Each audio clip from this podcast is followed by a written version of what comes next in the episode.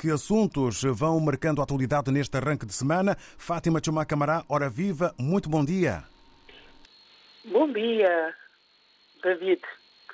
Bom dia, ouvintes da RDP África.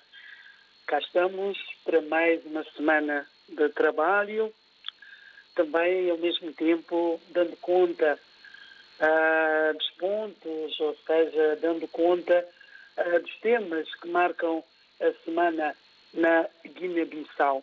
Mas, como é habitual, vamos começar com, com, com, com previsão de tempo, de uma forma de ajudar os ouvintes, os cidadãos menos atentos, para acompanharem, portanto, evoluir de tempo, já que na Guiné-Bissau ainda continuamos na época chuvosa. Máxima prevista para hoje é de 32 graus centígrados e mínima de 25.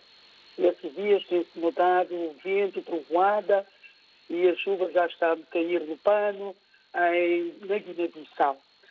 Mas em termos da atualidade, podemos dizer que inicia hoje um novo ano letivo uh, em todo o território nacional.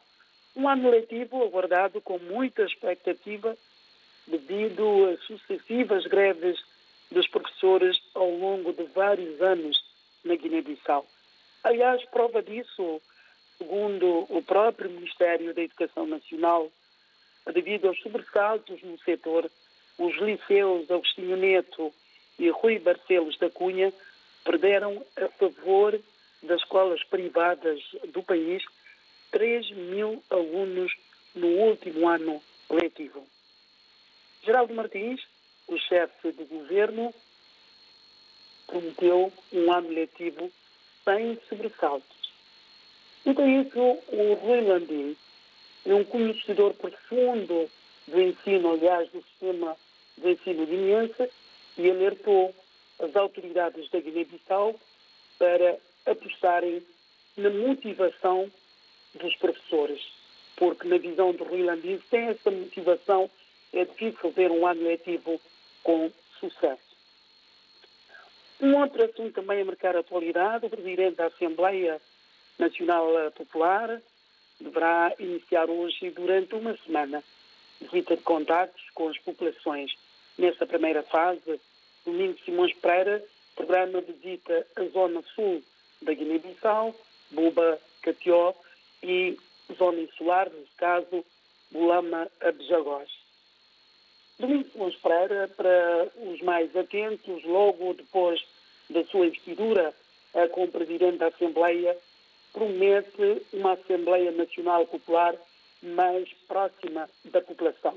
E daí que o Domingos Simões Pereira decidiu uh, ir ao contacto uh, das populações, ouvindo as suas preocupações e também uh, os seus desejos. Em Bissau, é esperado amanhã para uma visita oficial de dois dias o chefe do Estado-Maior-General das Forças Armadas de Portugal.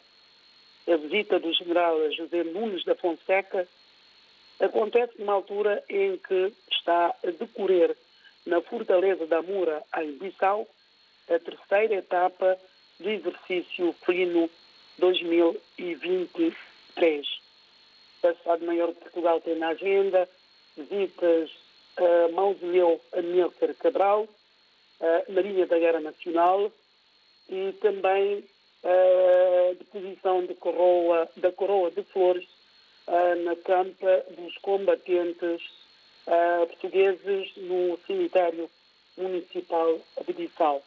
Também no último dia da sua visita vai animar uma palestra uh, subordinada ao tema a questão de segurança no Golfo da Guiné. Este ato vai ter lugar no Centro Cultural Português em Bissau.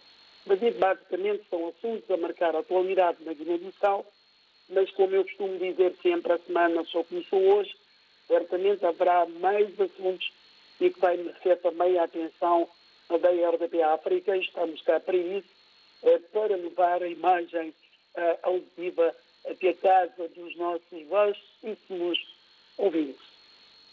Muito obrigado, Fátima Camará. Para ti, uma boa jornada no arranque desta semana, com cuidados face ao calor e também alguma trovoada. Estamos em permanente contacto. Um abraço.